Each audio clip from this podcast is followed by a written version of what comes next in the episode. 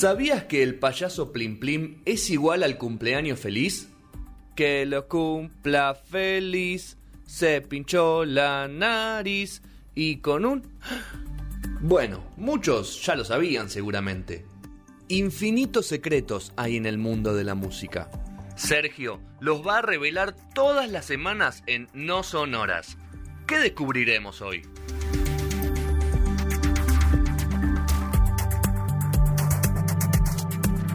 2004, tercer bloque de No Sonoras, emisión 727. No sabíamos que eran covers y arrancamos con el primer tema ahí. Dame, Mirá, dame, el- dame el dame tema aire. ese. Dame, dame ese tema. Mirá. ¿Qué vamos a escuchar flamenco? No. Los 50, porque esto es uno por década de 1950 hasta donde lleguemos, ¿no? En el día de hoy. ¿No la hicieron las, Bum, la- bum. las cosas? ¿Cómo se llamaban? A mí me gusta, a ver, perdón, no, ahí va a pasar de nuevo, mira. A mí me gusta esta parte. A ver.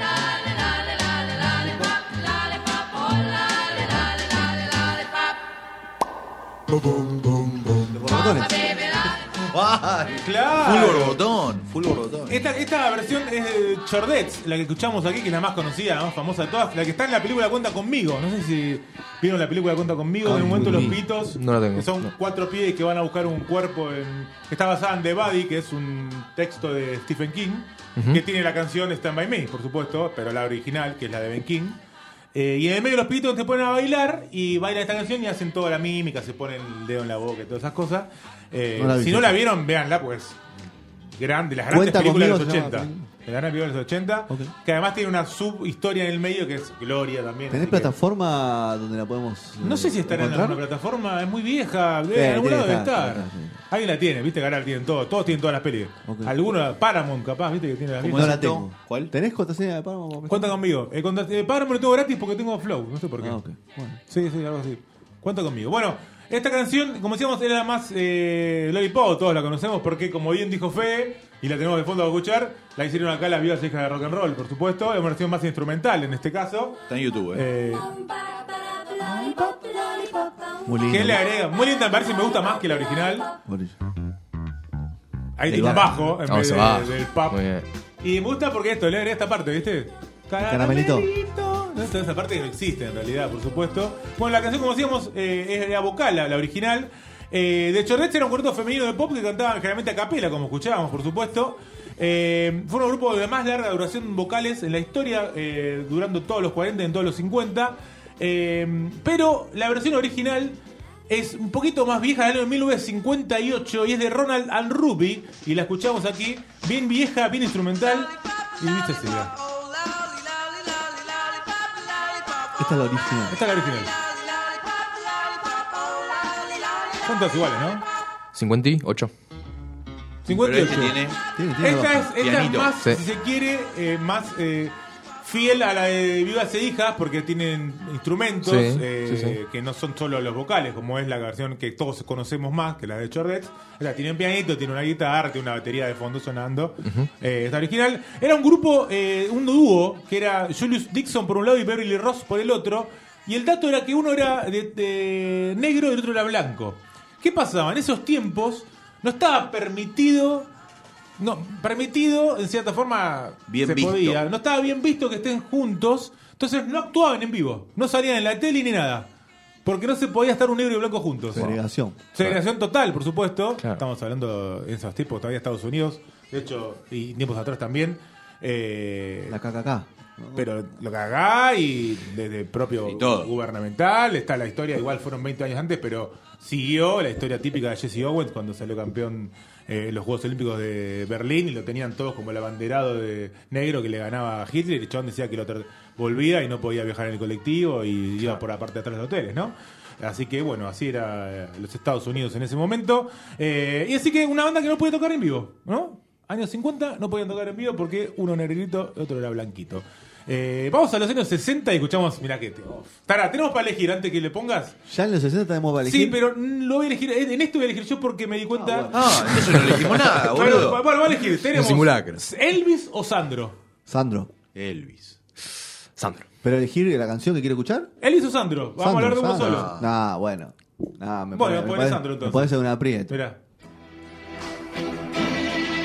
Uh, qué timón. ¿El mejor de Sandro? ¿Te gusta más la versión de Iván Noble? No, ¿Sandro tiene una versión de esta? no digo, Iván Noble. No la de los caballeros. ¿No la hizo en el disco de Sandro? Los Kylax. Los Kylax, ah, los Muy buena, ¿eh? pero no, mejor, ¿no? Pensé que decir que sí, que vos como No. no. todos hacen bien. Por ese palpitar que tiene tu mirar, Esta es la 1, ¿no? yo puedo presentir No que se pierdan el video de este Sergio haciendo esto. ¡Qué timón! ¡Por Dios! Es lo mejor, es lo mejor. Está el disco Una muchacha y una guitarra de Sandro, ¿eh? años 60, nos metimos ya en este momento. Eh, considerado una de las mejores canciones de la historia de Argentina. ¿eh? ¿En serio? En ciertas, viste, los típicos que hacen. Top tres de encuestas Sandro, sin eso. dudas. No, top 3 y no tercera. No, no, no tercera. subas. No, no pongas ¿No? en aprieto a la gente. Obviamente muchas se lo confunden con el nombre es Porque yo te amo, la canción. Ah, ¿no es por ese palpitar? No es por ese palpitar, ¿Real? justamente. El nombre es Me acabo Porque de yo enterar, te eh. Ese es el nombre original de la canción. Y está basada en dos canciones, no en una, pero en las dos del mismo autor, que es Charles Aznavour.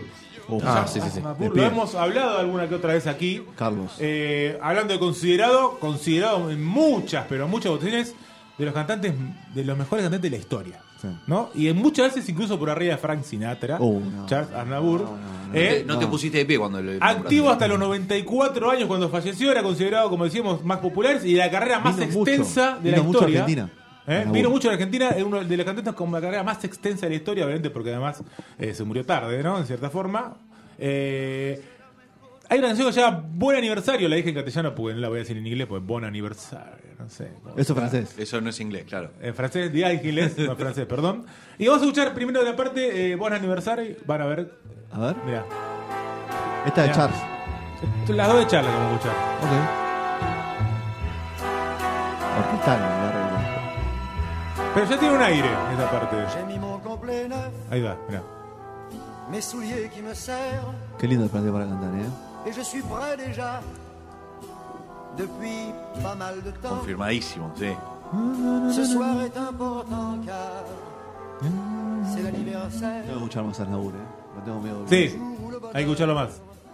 t'avait vêtu de blanc, mais Hasta ahí la primera parte. te sens nerveuse Ahí te repite. au bord de la colère. Alors je ne dis Es la, rien. es la misma. Y hay una canción que se llama Here Encore que dice así, mira. A ver. J'avais 20 Y él la juntó, que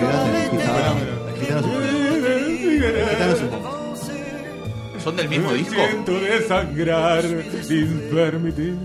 No. Son del mismo tipo, pero no del mismo disco. pero no del mismo disco. No. Claro. Eh, pero es muy bueno porque hizo un 2 por 1 Ese chabón dijo, agarro las Le robo al mismo. las estrofas de acá y agarro eh, el estribillo de acá y hago una canción.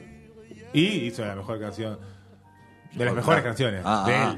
Ok, ok, ok. No, no, no, no, no vayamos, no, no, tranquilo, ¿no? La parte compositiva de Sandro no está tan bien. O no Tan está bien vista, No está ¿no? tan, eh, eh, eh, tan valorada como su, su Con su escenario. ¿no? pronta, su Ah. performance, ¿no? Por supuesto. Y sin embargo, como dijimos. Bueno, la otra canción le veo muy rápido, era la de Can't Help Falling in Love de Elvis. Sí. Pero ya hablamos acá, amigo, la pasada en su hablamos, momento. sí. Y nos fuimos hasta los años, hasta 1700. Me acuerdo. ¿eh? Porque estaba basada en un romance de 1700. Ya lo tengo que hablar, de 1784. Decilo en qué, en, qué, en qué capítulo lo podíamos se llama escuchar. Plaisir de Mood. ¿En qué capítulo lo escuchaba eso? Eh, siete versiones mejores covers de las Que originales. la original. Ahí lo tenemos.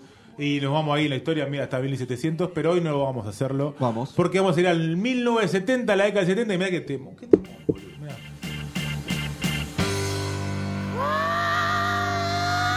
Está, está muy. Terrible. Por favor, que no. No, ahí está Frank y no, Janis Joplin. Janis Joplin, Cry Baby, este temón de Janis Joplin que lo grabó en septiembre y octubre de 1970 eh, y a los dos días se murió. ¿No? Grabó el tema. Nos Eh, dejó esto Todo y- lo que grabó Janis Joplin a los tres días se murió porque grabó muy poquito. Casi más o menos, ¿no? 27 años, Club de los 27 para ella. Debe ser Eh, el año de la muerte de Hendrix, ¿no? 70. Exactamente, en 1970, exactamente. eh, el disco se llamaba, se llamó póstumamente Pearl. eh, Pero Pearl. Hendrix grabó mucho más. Grababa mucho Hendrix.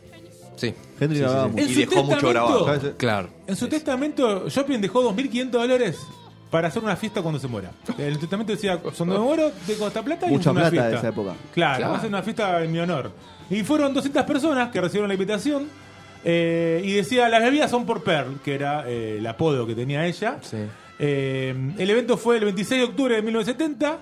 Y bueno, estaba la, por supuesto la hermana, amigos cercanos, el tatuador, eh, el, el novio con quien se había medio peleado en los días anteriores a que, a se- a que se mm, murió de una sobredosis. Eh, el, manager John Cook, bueno, y se repartieron eh, brownies mm, congeladitas. Había brownies congeladitas, ¿ah? Sí, sí, Bien. ahí de medio, así que terminamos todos ba- recontra fue un bajón la fiesta.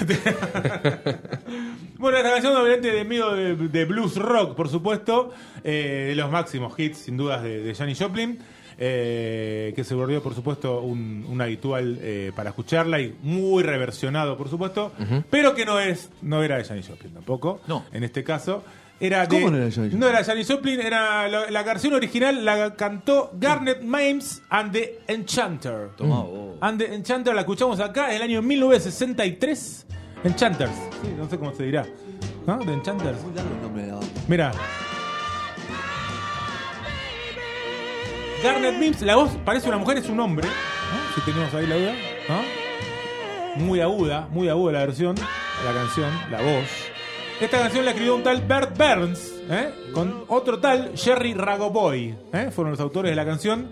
Eh, y la grabó esta banda que eh, se volvió Hicieron, ¿no? Se volvió un hit en ese momento. Fue como lo primero que se hizo en este rhythm and blues y soul y todo esa, ese estilo que después obviamente explotó y que sigue hasta el día de hoy. En el año 63 y que le abrió un camino mucho también de soul a Aretha Franklin en ese momento. Sí. Otis Reading. Que también, Respect, por su- creo que, no sé si lo nombramos a la pasada, pero es otro cover también. de- no es de Aretha Franklin, sino que es Otis Reading justamente. Eh, y tenemos que pasar al 80. ¿Ya no, al 80? No, al 80, pero no la pongas todavía porque tengo, hay que elegir de nuevo. rápido igual, eh. Hay que elegir nuevo. Y hay que decir que hacerlo Hay que ir rápido, dale. Hay que hacer rápido usando Dale, dale, por- ¿Qué, qué nos quedan? ¿80 y 90? ¿Hasta ahí cortamos? ¿Y si llamamos, llamamos 90? Vos ¿Llamo si 90? no- Sí, no, llamo no sé. 90. ¿Cuánto queda, Fede? Y estás tomando entre 7 y 8 minutos por década. Y, sí, además, bueno, bueno, ahora viendo. ¿Está bien fuerte? viendo No, vamos con 80 y después le damos el espacio a Juan, porque Juan Años le, le dimos 80, poco tiempo el otro día. hay que elegir A ver. entre Blondie Ujú. Que elija Eduardo. o la Mona Jiménez. Que no escuchó tu sugerencia. Que elija ¿Blondie o Eduardo. la Mona Que Jiménez? elija Eduardo. Elegí Edu. La Mona Jiménez. La Mona Jiménez. ¿Ustedes qué hubieran elegido? ¿Qué hubieran elegido? Eh, la Mona Ji- No eh, te digo la hablamos hace Jiménez, poco de la ya Mona está, ¿no? Jiménez. Hubo un video de Mica hablando de la Mona Jiménez. ¿No lo viste? Claro, exactamente, exactamente. Hubo Nosotros un hemos hablado una vez de la mona en los 80 justamente es donde hace ese robo que contamos alguna vez acá y que no está registrado, Fede, lo vamos a tener que hacer de nuevo. Querida, ¿no? Habíamos hablado No, de... era El por lo que yo te de- quiero. Hablamos de Querida también, de la Mona. Hablamos de querida, eh, pero eh, eh, en los 80 fue donde registra a su nombre la canción Por lo que yo te quiero, que en realidad era un choreo entero de Con lo que yo te quiero, que era una canción ¿Te de- acordás el nombre de los discos de la? Mona que nombramos el otro día? la- los nombres. Un diablito del cuerpo. ¿Cómo era un diablito Ay, del cuerpo? no. Un diablito del cuerpo. Los discos, los discos de la mona, sí. No, tenía- Si era ¿Tiene un- cuántos? 75 No, discos. pero- Había cuatro o 90 y cinco pico. nombres que eran muy- Era un disco donde estaba querida, ¿no? Que los, la, el, nombre, de los- la- el nombre de las canciones Con un Gloria. diablito en el alma. Algo de diablito, no sé, lo Sí, un poquito- un si poquito polémico. No, Buscalo, buscá querida de la mona, la mona Jiménez querida, y ese disco tiene unos nombres antológicos. Bueno, en ese momento. ¿con qué vamos entonces? Y mira, veamos qué vamos, ponele a Edu, ponele a Edu y. Mira, a ver. ¿Qué están esperando? 80.000 ¿Qué versiones. esperando? Estás esperando eso, mira. Que está. Talía. Y estamos esperando Mona que. No sé. Que en algún momento la deje, ¿no, Mona? Voy a decir que ya está a la altura la deja. En esta mesa, lo voy a decir siempre, en esta mesa tenemos una persona que fue a ver a la Mona Jiménez en Córdoba. Nada, listo, ya está. Ya está, ¿no? Un tipo. De to- de- Respeto, Total, mi respeto, respeto. Respeto, respeto. total. O sea, a la Mona, a su lugar. No fue al obelisco, una fiesta boluda que organizó la reta. Fue a ver a a Claro, acorda. Joder, Al baile, A al su baile. territorio. Al baile directo. De Es como ir a visitante. ver a la Palmera Santa Fe. o De sea, no sé. visitante. Y muy visitante si vas al baile, ¿eh? ¿Quién se tomó todo el vino? Es el nombre exacto de la canción, no quién se ha tomado. Es pasado, ¿no? ¿Quién se no tomó todo el vino? El tema, ¿eh? Es pasado, no pretérito. Son los dos preteritos en realidad. Uno es Ah. eh, imperfecto. Ah, bueno. Ah, bueno. no, quién se tomó es indefinido. Ok. Y quién se ha tomado, si no me equivoco, eh, ay, no, es perfecto, si no me equivoco. Pretérito ¿Quién se ha perfecto. tomado? Estoy casi seguro que es A, perfecto. conf- a confirmar. Pero lo puedo confirmar. Sí, porque no sé si el plus Juan perfecto, pero no, creo que es el perfecto. Te lo noté muy serio, muy, muy lo Sí, la tipos tiré, de- sí. ¿eh? ¿Eh? Guarda, ¿eh? eh ¿Quién se tomó todo el vino? Fue Está, grabado. está por- grabado esto, ojo. Está grabado. ¿eh? Profe de lengua. Buscalo, buscalo. Por primera vez en 1986, esta canción en vivo. O sea, no tiene versión de estudio. Ah, mira. Eh, La primera versión es en el disco en vivo de la Mona Jiménez, grabado en el Club Monumental Sargento Cabral, conocido como la Catedral del Cuarteto. Tomá. Es como un pacto de Bersuit. Como Pacto de Versuit, exactamente. Eh, ubicado en el barrio San Vicente de Córdoba Capital. Eh, esta canción, obviamente si la tenemos acá, es porque lo voy a decepcionar y es un cover, ¿no? Por supuesto. La Mona saca, hay 30, como dijo Fede, 38.000 versiones de Quién se ha tomado el vino, todas en vivo, así. Eh, el año 1993, si me te la pasa la moto de fondo, saca un tío que se llama El Bailarín. Viste que el chabón saca tres discos por año, no sé Por qué. año, sí. En el 93, uno de los tres que saca se llama El Bailarín. Y tiene esta versión, mira, de quién se ha tomado todo el vino. Apa. No sé qué pasa No, en esta ciudad. Mamita. Una versión blues, ¿no? Medio blusera. Sí, sí, sí. sí. Intentó, lo Año intentó. 1923. Te tira la intro igual primero. Porque después, después arranca igual, tranquilo. ¿Arranca? Sí, si no es que es toda blusera. Ok, pensé. Pero te mete una intro blusera, así, mona, ¿qué La mona pasó? blusean. música de nightclub te iba a decir. ¿No? Además se llama el bailarín, ¿no? Por eso. Claro. A ver, Ahí dale un va. poco de volumen. Es un teclado, o sea, no es una guitarra.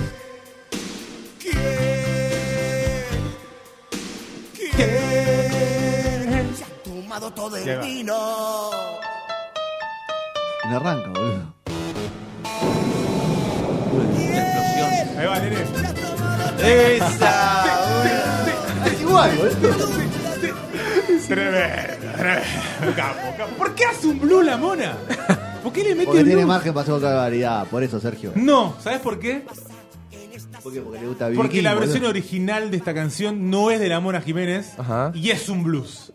Vamos. Resulta, vamos a contar un poco la historia. Decido creer, ¿eh? Un tal Jorge Cueto, que es uno de los actores de la canción, el gordo Cueto le dicen. eh, Multimillonario hoy. Más o menos. Eh, compuso la canción con Mario Altamirano, compañero de banda. Bueno, En- Mario también es conocido. Sí, eh, de hecho es músico de la Mona Jiménez. No sé si lo sigue siendo, pero lo era. En 1980. eh, en ese momento tenía una banda que se llamaba Año Luz, que era de rock en Córdoba, que habían formado en 1974. Eh, y tenían ellos una costumbre de juntarse todos los sábados a la mañana como a componer para después terminar con un asadito. ¿Viste? La típica, bueno, juntamos a tocar, a componer, terminamos un asadito. Uno de esos sábados fueron a agarrar un vino y era la última dama Juan y no había más. No había más. ¿Esto es La el pesadilla. ¿Esto es el linkeador o, o hoy no sabíamos que eran cover? ¿Eh? Entonces empezaron a decir, ¿quién carajo se tomó todo el vino? ¿Ah? ¿Quién carajo se tomó el vino? Empezaron a hacer chistes con eso, después todos seguían haciendo chistes los días siguientes, hasta que armaron un blues que se llamó ¿Quién se tomó todo el vino? No había guita en esa época, pues después no se queda más sin vino. Eran bastante... No había, no, claro, no había plata. Eran bastante hippies. En un momento cuentan que los rockeros, sobre todo en Córdoba, eh, eran más hippies. De hecho, no notaban las canciones, nada. Pero se encontraron con una persona muy ligera al lado. Si habíamos contado lo que hizo la mona con la canción que no era de él, de España. Imagínate acá. Cuento cuenta que eh, en ese momento, como decíamos, no les importaba anotar los temas en Sadik ni nada de eso. En el 85 Altamirano fue contratado por la Mona Jiménez para tocar con su banda. Y el chabón parece que la, la tocaba, iba en el tipo en los micros, ¿viste? Y la cantaba y todos decían, sacá, dejá, dejá de cantar esa pelotudez, ese blue de mierda. Estaba jugando en cuarteto y una mona le dijo, para, para mí que me interesa, le dijo una mona.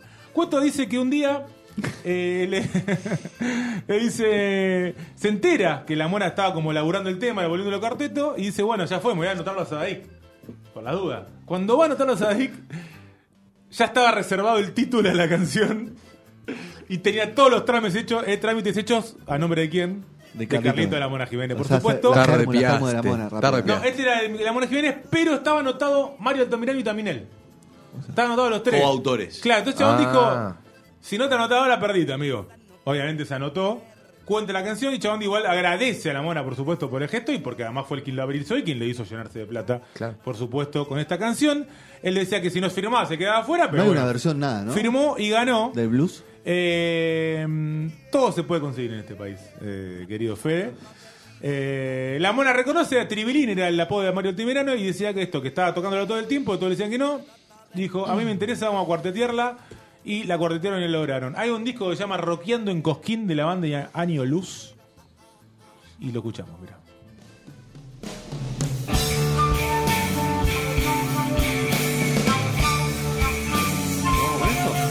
No queda más, ¿Qué ¿no? es? No, no, esto. No queda más, no queda más. Año 1980. Esta canción. Compuesta en el año 1980. Bueno, cerramos. Cerramos con esta, entonces nos quedan 90, 2000, 2010, 2020. Nos quedan cuatro. Para la semana que viene, Cuatro y prepárense. cuatro, está bien. Vamos con eso. Vamos a escuchar quién se ha tomado, quién se tomó todo el vino Sí, ¿cuál versión de querés? Años Luz. ¿Año Luz? Sí, vamos con esta Luz, vamos con Año Luz. Dale, seguimos escuchando.